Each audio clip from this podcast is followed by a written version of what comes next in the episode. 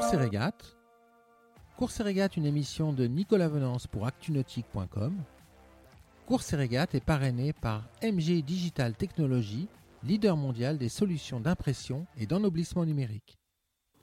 Dernière minute dans ce neuvième Vendée Globe.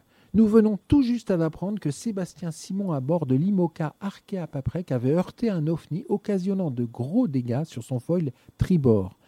C'est ce matin que l'incident est survenu, plus précisément à 9h20 alors que Sébastien Simon pointait en quatrième position de la course derrière Charlie Dalin sur Apivia, Thomas Ruyant sur Linkid Out et Louis Burton sur Bureau Vallée 2. Le choc a eu lieu avec le foil tribord. Sébastien Simon a aussitôt établi un état des lieux qu'il a partagé avec son équipe à terre et avec la direction de course pour les avertir de la situation. Le foil tribord d'Arkea Paprec semble gravement endommagé. La calebasse, à savoir le point d'appui bas du foil, jonction entre le foil et le bateau, et le puits de foil, euh, c'est ce puits qui traverse le bateau, ne sont plus solidaires d'Arkea Paprec.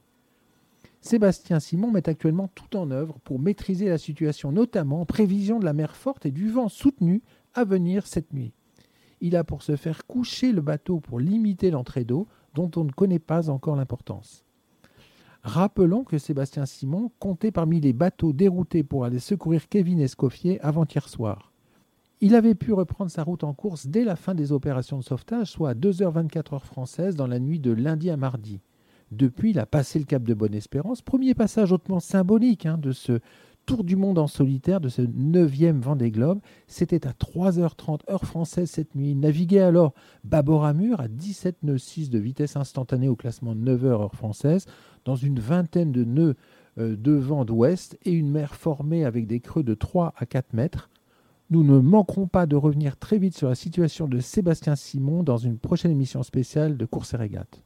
Cette émission est accessible à tout moment sur la chaîne YouTube d'ActuNautique, mais aussi en podcast sur Spotify, Deezer, Apple, Google, Acast et SoundCloud.